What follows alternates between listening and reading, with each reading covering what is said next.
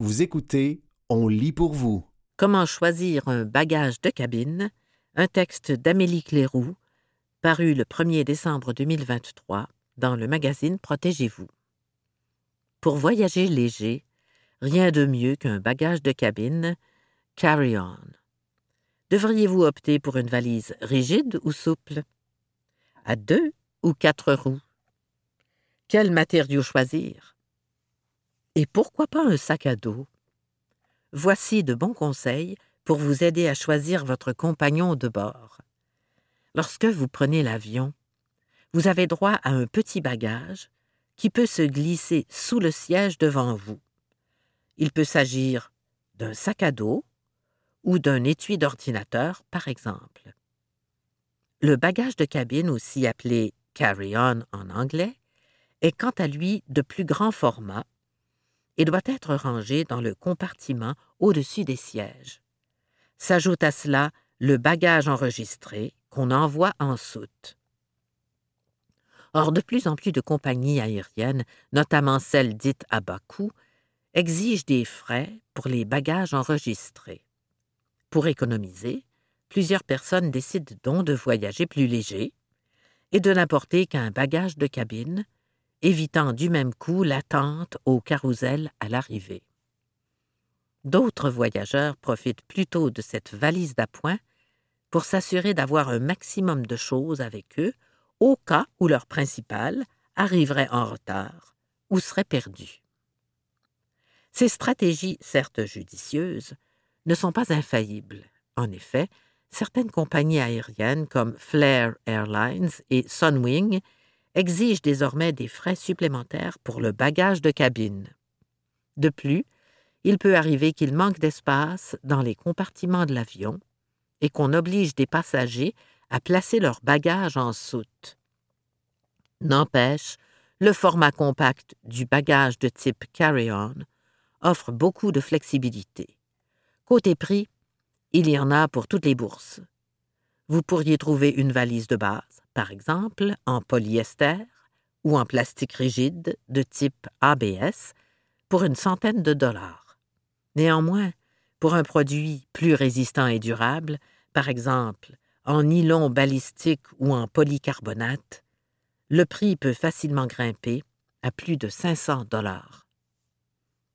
Le format et le poids réglementaire. Les dimensions maximales acceptées pour les bagages à main et de cabine varient d'un transporteur aérien à un autre. Ces mesures tiennent compte des pochettes extérieures, des roues et des poignées. Par exemple, Air Canada et Flair Airlines permettent un bagage de cabine de 55 cm de long par 40 cm de large et 23 cm de profond, tandis qu'Air Transat et Sunwing limitent ces dimensions à 51 cm par 40 cm par 23 cm. Avec Air France et KLM, ce sont plutôt 55 cm par 35 cm par 25 cm. En magasin, n'hésitez pas à apporter un ruban à mesurer pour vérifier si le produit convoité correspond aux dimensions maximales de votre transporteur aérien. Si vous changez régulièrement de compagnie, jouez de prudence en optant pour un format plus conservateur. Vous commandez en ligne? Selon Alain Derez, directeur du service à la clientèle de Canada Valise Dépôt, les mesures totales fournies par les fabricants sont fiables et très précises. N'empêche, assurez-vous que le produit est bien remboursable ou échangeable et mesurez-le lorsque vous le recevez. Le poids du bagage de cabine est souvent fixé à entre 5 et 10 kg au maximum. Certaines compagnies aériennes, notamment Air Transat et Air Canada, ne donnent pas de limite particulière à cet égard. Vous devrez toutefois être en mesure de soulever vous-même votre valise pour la mettre dans le compartiment du haut et l'en sortir. Quoi qu'il en soit, si votre bagage de cabine est trop gros ou trop lourd, vous aurez à l'enregistrer en soute, avec frais ou non. Notez aussi que certaines classes plus chères permettent parfois des dimensions et des poids différents. Une valise rigide ou souple? La valise à coque rigide vous offre une protection supérieure contre les chocs, les objets pointus et les liquides. Une telle rigidité vous empêchera d'ailleurs de surcharger votre bagage, comme le soulignent nos homologues du magazine américain Consumer Reports, qui ont testé plusieurs produits. Ces valises s'ouvrent généralement au milieu avec une fermeture éclair pour vous permettre d'accéder à deux compartiments égaux que vous pourrez remplir et stabiliser avec une sangle en X, un séparateur central ou les deux. Quand vous voulez ouvrir une valise rigide, c'est encombrant, prévient cependant Alain de Rez. Il vaut donc mieux ne pas avoir à l'ouvrir dans l'avion ou le train. La valise en tissu est généralement un peu plus légère que le modèle rigide, et l'accès au contenu se trouve facilité par son ouverture, qui permet de remplir un seul grand compartiment. D'après Alain de Rez, les gens apprécient beaucoup les pochettes extérieures, communes sur ce type de valise. Selon sa souplesse, la valise pourra aussi légèrement se compresser si l'espace est serré. Mais faites attention de ne pas la surcharger, car vous risquez de dépasser le format réglementaire, voire de forcer les coutures et les fermetures à glissière. Qu'en est-il du sac à dos? Non seulement le sac à dos est polyvalent, mais en outre, il permet proportionnellement plus d'espace de rangement et de poids qu'une valise. Cela s'avère utile si vous devez marcher longtemps sur des terrains irréguliers, comme des rues en pavé ou un sentier. Dans ce cas, optez pour un modèle ergonomique, muni par exemple d'une ceinture aux hanches et adapté au format des bagages de cabine. Certains s'ouvrent même sur toute la longueur, comme une valise, plutôt que par le haut, ce qui se révèle pratique pour organiser le contenu et y accéder. D'ailleurs, il existe des produits hybrides entre le sac à dos et la valise, c'est-à-dire munis à la fois de bretelles, de roues et d'une poignée télescopique. Ils peuvent représenter une bonne option, mais prenez le temps d'évaluer vos besoins, car des compromis sur le poids et le confort devront être faits. Un sac à dos c'est confortable. Mais quand un tube et des roulettes sont intégrés dans le dossier, ça peut l'être un peu moins, illustre Alain de Rez de Canada Valise Dépôt. C'est plus compliqué à acheter en ligne sans l'essayer, car la question du confort est importante. L'espace et l'organisation. De l'avis d'Alain de Rez, un bagage de cabine doit avant tout satisfaire vos besoins en matière d'espace et d'organisation. Un produit standard contient habituellement un volume intérieur allant de 35 à 40 litres, même si cela n'est pas toujours spécifié par les fabricants. Pensez aussi à la façon dont vous souhaitez organiser votre contenu. Désirez-vous avoir des pochettes extérieures? Comptez-vous sur des compartiments intérieurs ou utiliserez-vous plutôt des cubes ou pochettes de rangement?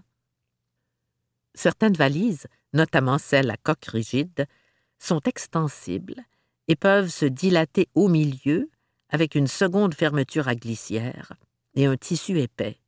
Attention toutefois, l'extension déployée fait habituellement en sorte que le format ne convient plus pour un bagage de cabine. Cette caractéristique s'avère donc intéressante si vous comptez utiliser votre valise dans différents contextes, aller au chalet en voiture, prendre le train, etc. Vous écoutez Comment choisir un bagage de cabine, un texte d'Amélie Cléroux, paru le 1er décembre 2023 dans le magazine Protégez-vous. La qualité des matériaux. Une valise de taille cabine n'est jamais ou très rarement manipulée par une compagnie aérienne, donc les risques qu'elle se brise sont assez faibles fait remarquer Alain de Rez. Cela dit, le type de matériau aura une grande influence non seulement sur la durabilité du produit à travers le temps et en fonction des aléas du transport, mais aussi sur son prix. Du côté des coques rigides, il existe trois principaux matériaux, l'ABS, le polypropylène et le polycarbonate, tous à base de plastique assez léger. Quand une valise craque, c'est de l'ABS 9 fois sur 10, affirme Alain Derez. Il s'agit du matériel d'entrée de gamme. Vient ensuite le polypropylène, qui est quand même très résistant et très léger, selon le spécialiste. C'est aussi le matériau le plus flexible. En cas de choc causant un creux dans la coque, il sera possible de repousser celle-ci vers l'extérieur pour que la paroi reprenne sa forme. Le plus résistant de ces matériaux reste toutefois le polycarbonate. C'est normalement le plus cher, mais aussi le plus durable, mentionne Alain Derez, ajoutant que c'est extrêmement rare qu'une valise en polycarbonate craque. En ce qui a trait aux valises souples, le polyester est généralement le tissu le plus fin qu'on réserve aux modèles abordables, alors que le nylon se veut un peu plus résistant. Le cordura, plus rare puisque sa texture ne fait pas l'unanimité, et surtout le nylon balistique, sont des matériaux beaucoup plus résistants aux déchirures et aux abrasions que le polyester et le nylon standard, mais ils sont aussi plus lourds et plus chers que ces tissus. De façon générale, les valises souples de qualité supérieure sont plus lourdes que les autres, car leur tissu est très épais et leur structure solide. Un produit léger est certes agréable, mais souvent il sera moins durable, indique Alain Derez. Une valise bon marché et très légère pourrait facilement s'écraser, par exemple. Observez la qualité des coutures et des fermetures à glissière. Les coutures sont-elles bien solides? Les fermetures à glissière se ferment-elles et s'ouvrent-elles sans résistance? Une fermeture éclair YKK est largement considérée dans l'industrie comme la plus fiable du marché, précise Consumer Reports dans un article sur le sujet. Vous trouverez cette mention dans la description du produit et parfois sur la fermeture à glissière elle-même. Le nombre de roues. À moins d'acheter un sac à dos ou un sac de sport, les valises et sacs de voyage classiques qui sont offerts sur le marché sont munis de deux ou quatre roues. La valise à deux roues roule seulement de l'avant à l'arrière et doit être tirée derrière vous en la basculant légèrement. Or, certaines personnes trouvent cette position de transport inconfortable à la longue. De plus, le dégagement nécessaire entre vous et votre bagage peut rendre le transport plus difficile dans un espace encombré de gens ou d'objets. Le grand avantage des valises à deux roues, c'est que vous ne perdez pas l'espace pour les roulettes dans la dimension totale, car ces dernières sont légèrement encastrées, souligne Alain Derez. Vous avez donc plus d'espace de rangement proportionnellement à la taille. Quant à elles, les valises à quatre roues compensent la perte d'espace par leur maniabilité et leur confort. Les roues pivotent chacune à 360 degrés, ce qui rend ces produits faciles à manier dans les espaces plus restreints, puisqu'ils demeurent près de vous. Si votre valise est lourde, cela vous facilitera aussi la tâche et votre épaule ne sera pas sollicitée. Cependant, comme les roues sont montées à l'extérieur et non encastrées, elles sont un peu plus vulnérables au choc que sur les modèles à deux roues, comme le rappelle Consumer Reports. Cela dit, la plupart d'entre elles sont fixées avec des vis, comme l'explique Alain Derez, ce qui est préférable. Les réparations sont plus faciles à effectuer qu'avec des rivets. Aussi, ce type de valise sera un peu moins facile à faire rouler que d'autres sur une surface inégale, comme un pavé ancien. Cherchez idéalement une valise dont les roues sont munies d'un revêtement souple afin de réduire le bruit sur les surfaces irrégulières et de mieux amortir les vibrations, selon les recommandations de nos collègues du magazine de consommation français Que choisir. Les roulements à assurent plus de confort et de longévité, disent-ils aussi. Enfin, Vérifiez la bonne stabilité verticale du bagage.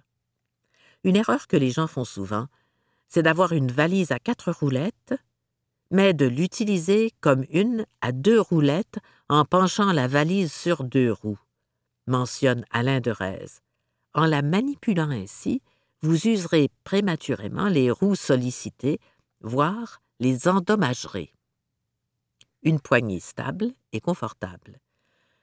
La poignée de valise rétractable est généralement montée sur deux tubes. Selon Alain Derez, l'unique avantage d'une poignée à un seul tube est un léger gain d'espace. Je préfère toujours celle à deux tubes, car je trouve cela plus solide et résistant. Il y a aussi une meilleure maniabilité, dit-il. Lors de votre magasinage, vérifiez l'angle du poignet et la sensation de prise sur la poignée de la valise, mais également la fluidité du mouvement quand vous tirez la poignée vers le haut et que vous la rétractez ensuite. Privilégiez d'ailleurs une poignée télescopique à hauteur ajustable. Pour une durabilité maximale, la poignée doit générer peu ou pas de mouvement ou de cliquetis lorsque vous tirez la valise ou le sac, selon l'équipe de Consumer Reports. Toujours un cadenas TSA.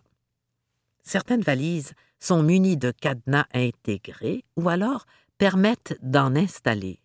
Ces cadenas, sans nécessairement freiner un voleur motivé, sont susceptibles de décourager des gens mal intentionnés de fouiner dans vos affaires ou permettent d'éviter que la valise s'ouvre accidentellement.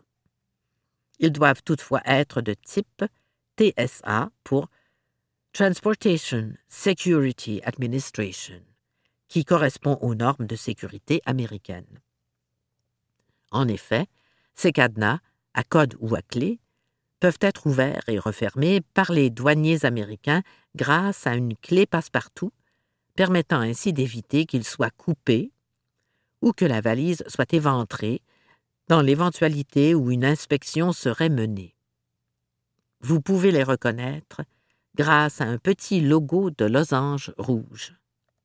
La garantie. Les garanties sont très variables d'un produit à l'autre. Certaines valises et certains sacs sont accompagnés d'une garantie allant de 3 à 10 ans, voire à vie, pour les défauts de fabrication et une usure anormale. Vérifiez bien les conditions. Cinq trucs pour organiser votre bagage de cabine et en optimiser l'espace. Sélectionnez des vêtements indispensables, polyvalents et faciles à agencer, de préférence infroissables, puis roulez-les ou compactez-les dans des cubes ou pochettes de rangement ou des sacs de compression. Utilisez tout l'espace disponible, tel que l'intérieur des chaussures. Choisissez-en une ou deux paires au maximum en plus de celles que vous portez. Portez sur vous, dans l'avion, vos chaussures et vos vêtements les plus encombrants et lourds, comme un gros coton ouaté et vos bottes de randonnée. Vos produits de soins corporels doivent être transvidés dans des contenants d'eau plus 100 ml pour un maximum de 1 litre au total. Rassemblez-les dans une pochette transparente qui vous sera facile d'accès. Conservez sur vous ou dans le sac que vous glisserez sous le siège vos appareils électroniques, téléphones, ordinateurs, appareils photo, etc., et vos articles essentiels passeport, carte d'embarquement, pièces d'identité, portefeuille, clés, médicaments de prescription et brosses à dents, et même quelques vêtements de rechange. Sinon, assurez-vous au moins que vous pouvez accéder facilement et rapidement à ces articles dans votre bagage de cabine, dans l'éventualité où vous devriez envoyer celui-ci en soute. C'était Comment choisir un bagage de cabine, un texte d'Amélie Cléroux, paru le 1er décembre 2023 dans le magazine Protégez-vous.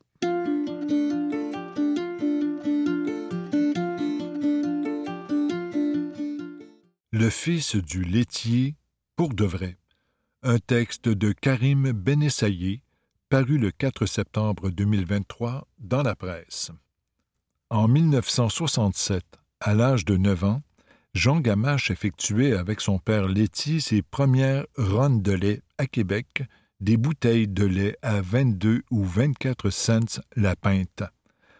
En décembre prochain, après 49 ans de bons et loyaux services, M. Gamache prendra sa retraite de l'usine Agropure de Québec. La presse a rencontré cet énergique et jovial sexagénaire qui se décrit en riant comme une queue de veau. Né en 1958, M. Gamache a connu l'époque des laitiers qui faisaient le tour tous les matins des maisons du quartier, récupérant les bouteilles de verre vides dans lesquelles on avait laissé quelques pièces de monnaie et les remplaçant par d'autres remplies de lait. L'hiver, la monnaie était gelée dans le fond. Les gens rinçaient leurs bouteilles, mais elles n'étaient pas sèches, raconte-t-il. On mettait un cap de carton sur les bouteilles de lait si elle restait là trop longtemps, l'hiver, ça gelait, le cap levait. À douze ans, il profitait de ses moments libres pour aider un autre laitier qui desservait Beauport. L'oisiveté, manifestement, n'était pas son fort. Moi, je pouvais bouger. J'ai tout le temps été un peu pacanenaire, convient-il. Dès que j'avais un congé de l'école, j'appelais le gars et je m'en allais avec lui. Le samedi, j'étais tout le temps là les vacances, les fêtes, l'été, à Pâques. De Laval à Agropur. Sa carrière officielle a commencé en 1974 quand il a été embauché l'été par la laiterie Laval, qui avait un établissement sur la quatrième avenue à Limoilou. Il a même conservé son premier talon de chèque de paye daté du 6 juillet 1974 d'un montant net de 79,50 pour 41 heures de travail qu'il montre fièrement aux photographes de la presse. Acquise par Agropur en 1977 en même temps que la l'électricité, l'usine verra ses activités déplacées à l'ancienne usine d'embouteillage de Coca-Cola en 1984.